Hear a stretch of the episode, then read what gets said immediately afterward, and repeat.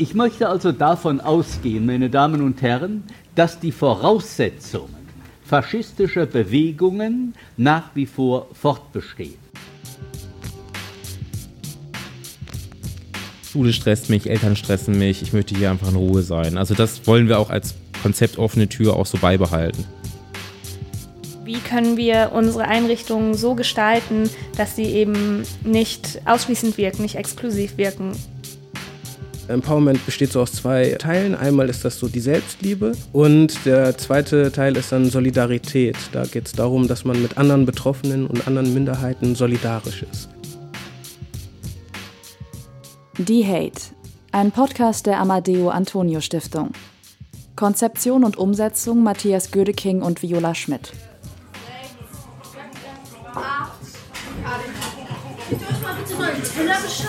Wir haben doch, wir haben doch 30.000 Teller. Ja, aber kaum noch Tiefe. Aber die gehen doch. Das Jugendzentrum Listerturm in Hannover. Ein zweistöckiges Haus mit großem Garten, Graffiti-Wand, Kicker, Diskoraum und gemütlicher Küche. Die Tür steht hier für alle Jugendlichen offen. Das Prinzip heißt offene Jugendarbeit. Doch was heißt offene Jugendarbeit überhaupt? Wie schafft man Räume, in denen sich wirklich alle wohlfühlen können? Und wie geht man mit verschiedenen Formen von Diskriminierung um? Pädagoginnen stehen hier vor besonderen Herausforderungen und brauchen spezifische Kompetenzen. Wie können sie unterstützt werden? Und wer bietet diese Unterstützung? Ich bin Golshan Ahmad Hashemi. Ich arbeite in der Amadeo Antonio Stiftung als Bildungsreferentin der Praxisstelle Yuan, Antisemitismus und rassismuskritische Jugendarbeit. Das Projekt Yuan unterstützt Kinder- und Jugendeinrichtungen dabei, Strategien gegen Antisemitismus, Rassismus und andere Ideologien von Ungleichheit zu entwickeln. Im Fokus stehen dabei nicht nur die Jugendlichen selbst, sondern seit einiger Zeit vor allem Fachkräfte. Das heißt MultiplikatorInnen, SozialarbeiterInnen, Leute in der sozialen Arbeit allgemein. Und sie darin zu schulen und zu coachen, was es heißt, Antisemitismus und Rassismus kritisch zu arbeiten. Wie können wir unsere Einrichtungen so gestalten, dass sie eben nicht ausschließend wirken, nicht exklusiv wirken. Häufig sind es auch PädagogInnen selbst, die diskriminierende Einstellungen reproduzieren oder nicht angemessen auf solche reagieren. Und sie sind oft überfordert. Das äußert sich darin, dass es nicht genügend Wissen zu Antisemitismus gibt, dass oft vielleicht weggehört wird, wenn rassistische oder antisemitische oder auch homofeindliche Aussagen gemacht werden. Genau hier setzt Yuan an. Es geht zunächst darum, eigene Sichtweisen selbstkritisch zu hinterfragen. Und es kann offen über Unsicherheiten gesprochen werden. So können Pädagoginnen eine Haltung entwickeln, um in Jugendeinrichtungen, Schulen oder Vereinen gegen Ungleichheitsideologien vorzugehen. Das heißt, es geht für uns darum, sowohl gegen Antisemitismus und Rassismus aufzuklären, dagegen vorzugehen und Handlungsmöglichkeiten aufzuzeigen, als auch diejenigen zu empowern, die von Rassismus, von Antisemitismus, von Homofeindlichkeit, von Sexismus betroffen sind und so gesehen dann eigentlich in beide Richtungen agieren. Einerseits stärken, andererseits auch aufklären. Der Weg zu so einer Aufklärung ist nicht immer leicht. Häufig fehlt Vorwissen. Auch die hohe Fluktuation bei den Mitarbeitenden der Jugendarbeit ist ein Problem. Außerdem ist der Umgang mit Rassismus und Antisemitismus kein selbstverständlicher Bestandteil der Jugendarbeit. Es fehlen fest verankerte Strukturen. Das macht die Arbeit von Joann so wichtig. Wenn jetzt die Leute zu uns kommen, die zum Beispiel in höheren Positionen sind und sagen, ich würde gerne mein Team da fortbilden, dann geht es oft darum, erstmal ein grundsätzliches Verständnis zu haben von, warum ist es eigentlich überhaupt wichtig, Antisemitismus und Rassismus kritisch zu arbeiten. Es geht um elementare Fragen. Wie reagiere ich auf antisemitische Parolen, homofeindliche Sprüche oder rassistische Aussagen? Und welche Vorurteile habe ich selber verinnerlicht? Fragen, die nicht immer leicht zu beantworten sind Sie erfordern Selbstreflexion und auch Selbstkritik. Was wir beobachten ist, wenn es eingangs noch vielleicht so ein bisschen so eine Unsicherheit gibt oder so eine Zurückhaltung gibt, dass im Laufe der Prozesse eigentlich immer so ein Vertrauen mehr und mehr da ist, dass sich immer wieder an uns gewendet wird. Neben der Arbeit mit Pädagoginnen stehen auch die Jugendlichen selbst im Fokus. Gleichzeitig arbeiten wir auch mit Jugendlichen und jungen Erwachsenen direkt zusammen, unter dem Stichwort Empowerment zum Beispiel. Das ist uns sehr, sehr wichtig. Wir haben ein ziemlich cooles Netzwerk hier in Hannover gegründet. Das ist das Empowerment-Netzwerk Hotspot of Power. Ja, hallo, mein Name ist Jeff Hollweg, ich bin 31 Jahre alt, Sozial- und Organisationspädagoge von Beruf, heute gut drauf, mit viel positive Energie hier und freue mich vom Hotspot of Power zu berichten. Jeff Hollweg erzählt begeistert vom Hotspot of Power, einem Zusammenschluss von jungen Menschen aus ganz Hannover, die eigene Erfahrungen mit Rassismus gemacht haben. Mittlerweile sind sie zu einer festen Gruppe geworden, die sich einmal im Monat trifft. Für die Entstehung des Netzwerks standen Golcan Ahmad Hashemi von Yuan und ihre Kollegin Verena Meyer vom Mädchenhaus 213 an ihrer Seite. Golcan Ahmad Hashemi erklärt, das heißt erstmal ganz unverbindlich junge People of Color und junge Schwarze aus Hannover und Umgebung eingeladen haben, sich einfach ganz unverbindlich mit uns zu treffen und dann im Laufe des Jahres sich so ein Netzwerk gebildet hat von denjenigen, die regelmäßig gekommen sind und dann auch Lust hatten, wirklich, wir wollen zusammen was starten. POC, das steht für People of Color. Ein Begriff mit einer langen Geschichte. Erstmals erwähnt wird er bereits im 18. Jahrhundert. In den 1970er Jahren wird er auch in Europa popularisiert. Er dient vor allem als Selbstbezeichnung für Menschen mit Rassismuserfahrungen also ich kann mich das allererste Mal daran erinnern, das war im Kindergarten, dass ich eine rassistische Erfahrung gemacht habe und konnte das noch nie so wirklich, also da in dem Alter sowieso nicht, aber irgendwie so einordnen und dann hat sich das durch mein Leben so durchgezogen und dass man sich dann mit gewissen Leuten auch meistens waren es halt POCs, besser austauschen konnte, weil die ähnliche Erfahrungen gemacht haben. Geschützte Orte wie der Hotspot of Power bieten die Möglichkeit, sich mit anderen auszutauschen, die ebenfalls Erfahrungen mit Rassismus machen. Dazu gehören auch ganz alltägliche Erfahrungen. Dass sich zum Beispiel die jungen Leute auch austauschen konnten über Warum heißt eigentlich durchsichtige Strumpfhose hautfarbene Strumpfhose? Oder wie blöd es ist, dass für bestimmte der Teilnehmer ihnen einfach nicht das passende Make-up in der richtigen Farbe gab, weil es das nur bis zu einer bestimmten Nuance gibt und dadurch einfach ein Ausschluss aus bestimmten gesellschaftlichen Bereichen funktioniert. Das klingt so banal, wenn man über tiefgreifende Gesellschaftsanalysen und Diskurse spricht, aber im Alltag der Jugendlichen macht sich so eine Veränderung, ein Othering, ein Anderssein genau an solchen Punkten fest und dann zu sagen, deine Wahrnehmung ist richtig, das stimmt und sich austauschen zu können mit anderen Jugendlichen, das ist total viel wert. Der Hotspot of Power ermöglicht offene Gespräche über solche Rassismuserfahrungen. Und die hinterlassen Spuren.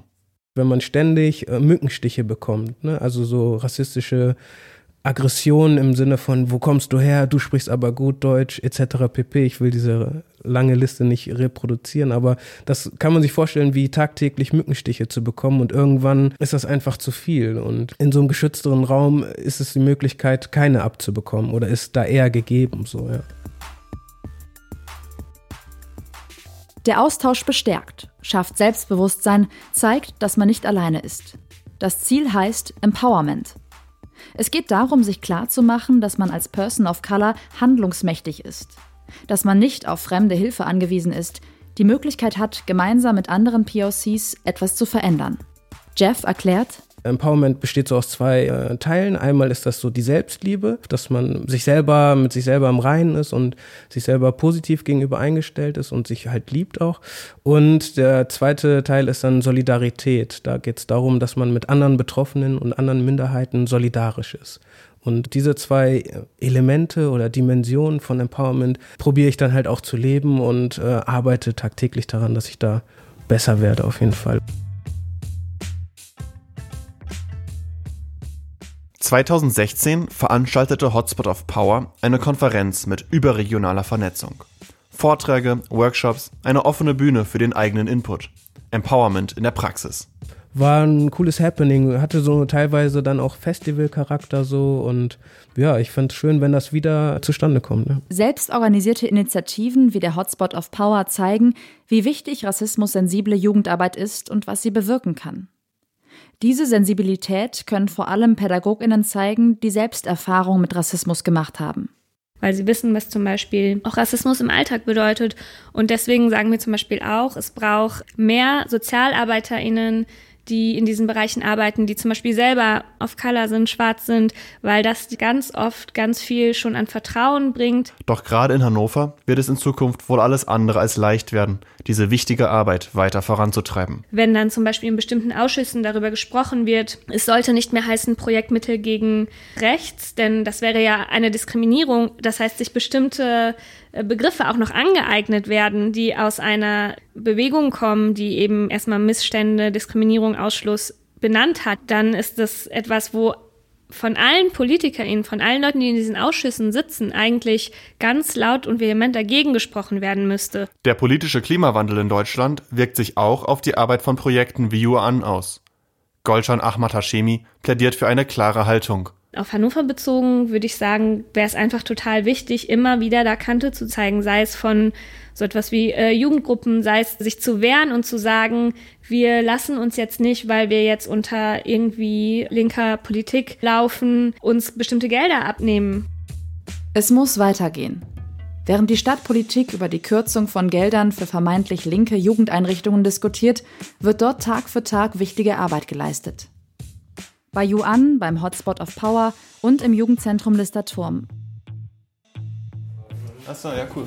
Ja, komm rein. Komm, ja, das ist besser. Dann stell dich doch erstmal vor. Also, äh, wie heißt du, wie alt bist du? Ich heiße Karim und bin 21 Jahre alt. Ich heiße Chiara und bin 14. Ich heiße Silvana und bin 14. Ich heiße Russland und bin 16 geworden. Also kommt, ihr, kommt ihr regelmäßig her oder? Ja, ja, keine Ahnung. Eigentlich komme ich jeden Mittwoch. Ich komme eigentlich fast jeden Tag her. Ich meistens mittwochs und so zweimal die Woche ungefähr. Ja, entweder sind wir unten im Diskoraum oder spielen Billard oder kochen halt. Und wir essen. Zum Beispiel heute Käse. Macaroni. Und äh, was gefällt euch denn hier? Also wenn ihr so regelmäßig kommt, gehe ich davon aus, dass euch irgendwas hier gefällt? Pediatron. Der Diskoraum an sich auch so, weil man da auch alleine sein kann und so. Weil man nicht so gestört wird und ja, man kann sich, also man kann sich selbst sein und man hat ja einfach Spaß. Es ist eine gute Harmonie hier. Und die Mitarbeiter sind cool. Wir treffen Till Rühl, der als Sozialarbeiter im Lister Turm arbeitet. Er führt uns durch die Einrichtung. Hallo. Hi. Hi. Hallo. Bei vielen, die herkommen, ist es auch so, äh, manchmal, ich möchte nicht gern zu Hause sein, ich will einen Ort haben, wo ich mich mit Freunden treffen kann. So alles drumherum, Schule stresst mich, Eltern stressen mich, ich möchte hier einfach in Ruhe sein. Also das wollen wir auch als Konzept offene Tür auch so beibehalten. Offen zu sein bedeutet aber auch, eine klare Haltung gegenüber diskriminierenden Aussagen und Verhaltensweisen einzunehmen. Till Rühl setzt auf das Gespräch. Ja, wir gehen in die Diskussion. Also das kommt hier öfter vor, dass ich auch Jugendliche habe, die sagen, ey, das ist voll schwul hier. Also so als Schimpfwort. Meistens, wenn man denen darüber spricht, kommt ganz oft so, oh, das habe ich gar nicht gemeint, das ist doch egal, genau. Also dafür geht darauf ein, dass es nicht egal ist. Also dass wir nicht der Platz dafür ist. Das ist nirgendwo, aber ich sage, hier ist sozusagen der Freiraum, wo das halt nicht geht. Nach Till Rühls Erfahrung eignen sich besonders Einzelgespräche, die Raum für einen intensiven Austausch bieten. Das geht jedoch nur, wenn es schon eine Vertrauensbasis gibt. Solche Auseinandersetzungen finden häufig über einen längeren Zeitraum statt. Auch für die Arbeit von Yuan spielt Vertrauen eine große Rolle. Golshan Ahmad Hashemi berichtet, ich kann einen Menschen zitieren aus der äh, Jugendarbeit, Fachbereich Jugend und Familie hier in Hannover, der mal gesagt hatte, ja, einmal Yuan, immer Yuan. Und das ist natürlich ein ganz tolles Qualitätssiegel, sage ich mal. Und das erleben wir immer wieder. Ob im Jugendzentrum, bei Yuan oder beim Hotspot of Power. In ganz Hannover engagieren sich Menschen für eine offene, solidarische und empowernde Jugendarbeit. Allen politischen Widerständen zum Trotz. Fragen der Jugendarbeit betreffen die ganze Gesellschaft. Politik, Pädagoginnen und die Jugendlichen selbst. Noch vielleicht noch als letzte Frage, was würdest du gerne Leuten mitgeben, die von Antisemitismus oder von Rassismus betroffen sind? Ja, ähm, vernetzt euch, äh, nutzt die Möglichkeiten, die die Informationsgesellschaft einfach bietet, das Internet und es lohnt sich bei Facebook, bei Instagram, da gibt es gute Vorbilder, denen einfach folgen und vernetzt euch, tauscht euch aus, bestärkt euch gegenseitig, liebt euch selbst, seid solidarisch. Und noch so als allerletzte Frage vielleicht, was ist denn mit Leuten, die nicht davon betroffen sind? Was würdest du denen gerne mitgeben? Ja, genau, macht das Gleiche. Vernetzt euch, informiert euch, shared die Power, die ihr habt, seid empathisch und ja, gemeinsam machen wir diesen Planeten besser auf jeden Fall. Danke. Oh, perfekt, das Schlussstatement. ich hoffe, ich hoffe. Danke. Die Hate, ein Podcast der Amadeo Antonio Stiftung. Konzeption und Umsetzung Viola Schmidt und Matthias Gödeking. Musik Kevin MacLeod. Weitere Infos unter amadeu-antonio-stiftung.de